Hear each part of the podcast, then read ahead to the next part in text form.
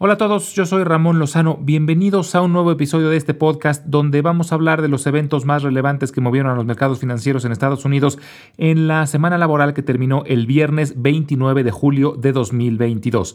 En la idea de la semana vamos a hablar sobre Applied Materials y en la sección educativa vamos a hablar sobre Circuit Breakers.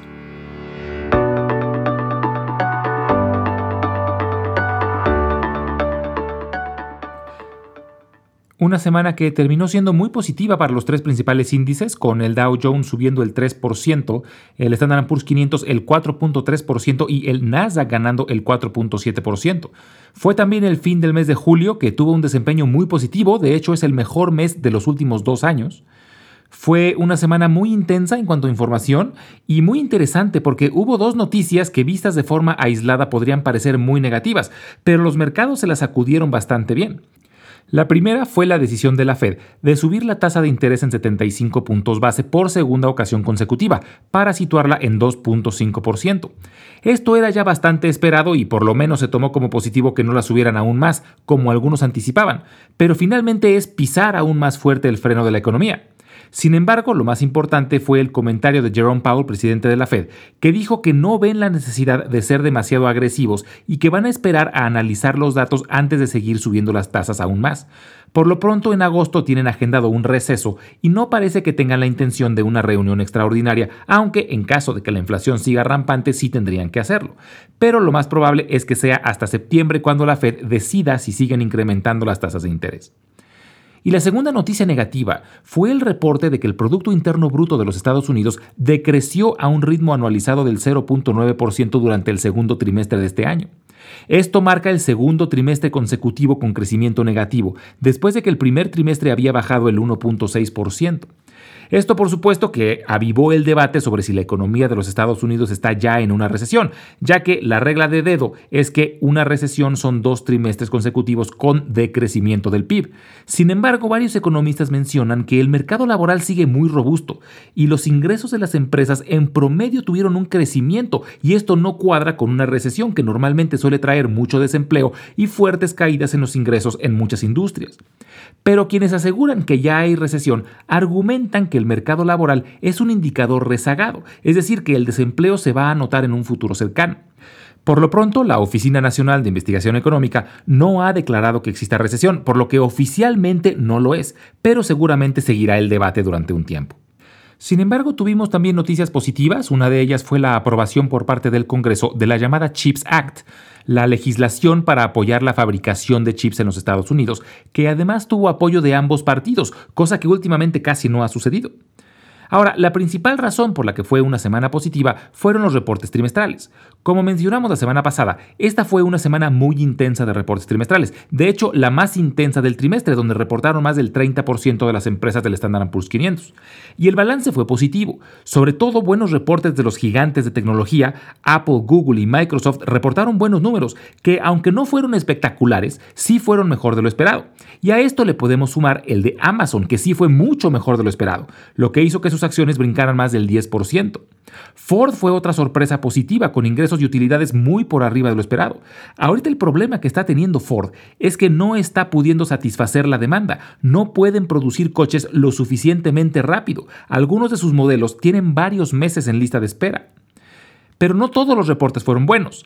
Meta, la empresa madre de Facebook, decepcionó. Sus ingresos bajaron el 1% y es el primer retroceso en su historia.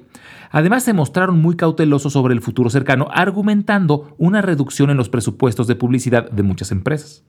Walmart, que aunque su reporte oficial será hasta el 16 de agosto, hizo un pre-reporte, donde anunció que no lograrán sus objetivos del año, mencionando como principal razón el incremento en los precios de los alimentos que provocan que la gente gaste menos en otros productos de mayor margen. Además que mencionaron que tienen demasiado inventario de productos que la gente no está consumiendo, principalmente ropa, por lo que han tenido que recurrir a ofertas agresivas. Y un reporte desastroso fue el de Intel, que reportó números muy por debajo de lo esperado. Pero lo más interesante del reporte de Intel no es tanto el que hayan decepcionado, porque lo llevan haciendo ya varios años seguidos. Lo interesante es que durante años, cada vez que Intel decepcionaba, solía arrastrar a toda la industria hacia abajo, ya que los inversionistas asumían que los problemas de Intel probablemente no eran específicos de la compañía, sino de la industria en general. Pero en esta ocasión, las acciones de sus competidores subieron con el reporte de Intel, en especial AMD, que es su principal competidor. Y esto ocasionó que ahora el valor del mercado de AMD haya pasado ya al de Intel. AMD reportará números el martes y veremos si realmente la pérdida de Intel se convirtió en ganancia para AMD. La próxima semana muy probablemente sigan siendo los reportes trimestrales los que determinen la dirección del mercado, ya que vuelve a ser una semana muy intensa de reportes, donde destacan los de DuPont, Caterpillar, Marriott y Starbucks, además de varios fabricantes de semiconductores como AMD, OnSemi y Qorvo.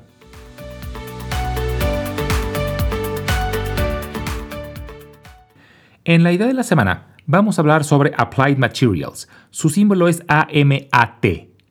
Applied Materials es una empresa de tecnología fundada en 1967 en Santa Clara, California. Se dedica a desarrollar tecnología, equipamiento y software para la manufactura de semiconductores, principalmente de chips.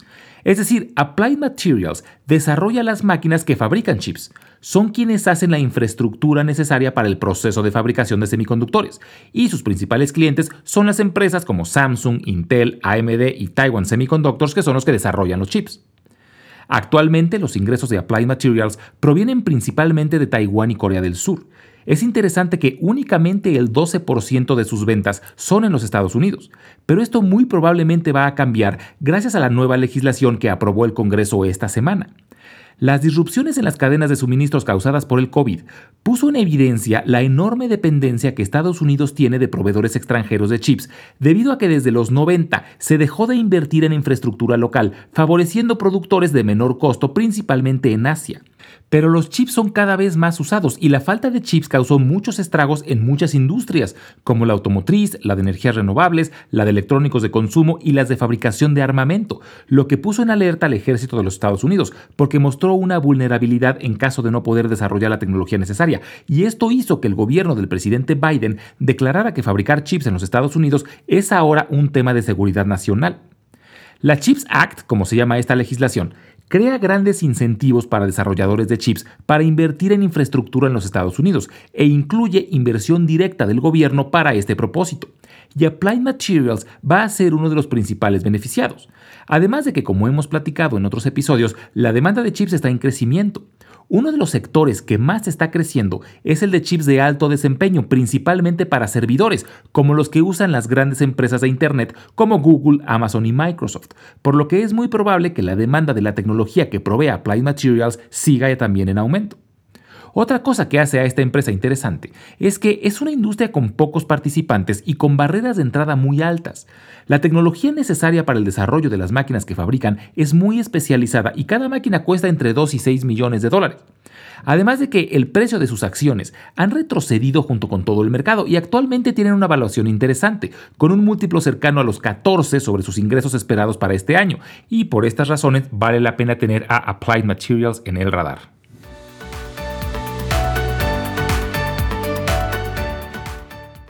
En la sección educativa del día de hoy vamos a hablar sobre circuit breakers, que se podría traducir como interruptores automáticos. El término circuit breaker es una medida regulatoria de emergencia que temporalmente detiene todas las transacciones en la bolsa por cierto tiempo y se utiliza cuando hay caídas muy pronunciadas en un solo día. El objetivo es tratar de evitar ventas de pánico, deteniendo por cierto tiempo todas las transacciones, con la esperanza de que los inversionistas tengan oportunidad de analizar la situación y considerar sus opciones. Es una forma de tratar de controlar el mercado durante periodos de extrema volatilidad. Su nombre proviene de una analogía con los interruptores termomagnéticos, los famosos breakers usados para proteger una instalación eléctrica. Y en el caso del mercado de valores existen dos tipos, los usados para el mercado en su totalidad y los usados por acción individual. Y es una regla de la Comisión Nacional de Mercados de Valores, o la SEC por sus siglas en inglés. Para los circuit breakers del mercado total, se usa el índice Standard Poor's 500 como referencia, y aunque la regla se ha modificado en varias ocasiones, al día de hoy dice lo siguiente. En caso de que el Standard Poor's 500 baje 7% en un solo día, se pararán todas las transacciones durante 15 minutos. Si a la reapertura el Standard Poor's 500 llega a bajar 13%, separarán todas las transacciones por otros 15 minutos adicionales. Y si a la reapertura posterior del Standard Poor's 500 llegara a bajar hasta el 20%, separarían todas las transacciones por lo que resta del día. Esta regla se instauró después de la caída del 19 de octubre de 1987, cuando la bolsa perdió más del 22% en un solo día, a lo que se le conoció posteriormente como el lunes negro. Las últimas ocasiones donde se usaron estos paros automáticos de todo el mercado fue debido a los primeros grandes sustos de la pandemia. Se activaron en cuatro ocasiones el 9, el 12, el 16 y el 18 de marzo de 2020. Ahora, existen también interruptores para acciones individuales, y en este caso la regla es distinta y funciona tanto para caídas como para subidas. Y la regla dice que cualquier acción que tenga una bajada o una subida de 10% o más durante un periodo de 5 minutos deberá detener su operación durante 5 minutos, que se pueden extender a 10 si el mercado donde cotiza esa acción así lo decide y también puede decidir detener las transacciones de esa acción por lo que resta del día en caso de existir un desbalance muy grande entre órdenes de compra y de venta. Entonces, en resumen, los circuit breakers son reglas que tiene la Comisión Nacional de Mercados de Valores para tratar de controlar el mercado durante periodos de extrema volatilidad. Y estos breakers pueden funcionar a nivel de una acción individual o del mercado en su totalidad. Y quise hablar de este tema porque esta semana sucedió a nivel individual con la empresa Bauch Health, que es una empresa farmacéutica canadiense que el día jueves perdió una demanda en la Corte de Delaware, donde perdió el derecho a una patente, por lo que podrán entrar a la venta genéricos de uno de sus principales productos. Esto hizo que sus acciones se desplomaran y activó los circuit breakers en varias ocasiones, hasta que su actividad fue completamente detenida alrededor de las 10.30 de la mañana y llegaron a perder cerca del 50% de su valor. Ahora, es muy difícil saber qué tanto más hubieran caído en caso de no haberse activado los breakers, pero los expertos dicen que esto ayuda a evitar caídas aún más pronunciadas, limitando las ventas de pánico. Como siempre, les dejo mi correo electrónico por si tienen alguna duda, comentario o sugerencia. Es ramonlog.yahoo.com, ramonlog.yahoo.com y les dejo la página donde podrán encontrar la sección educativa de episodios anteriores. Es www.ramonlog.com. Muchas gracias y nos escuchamos en el próximo episodio.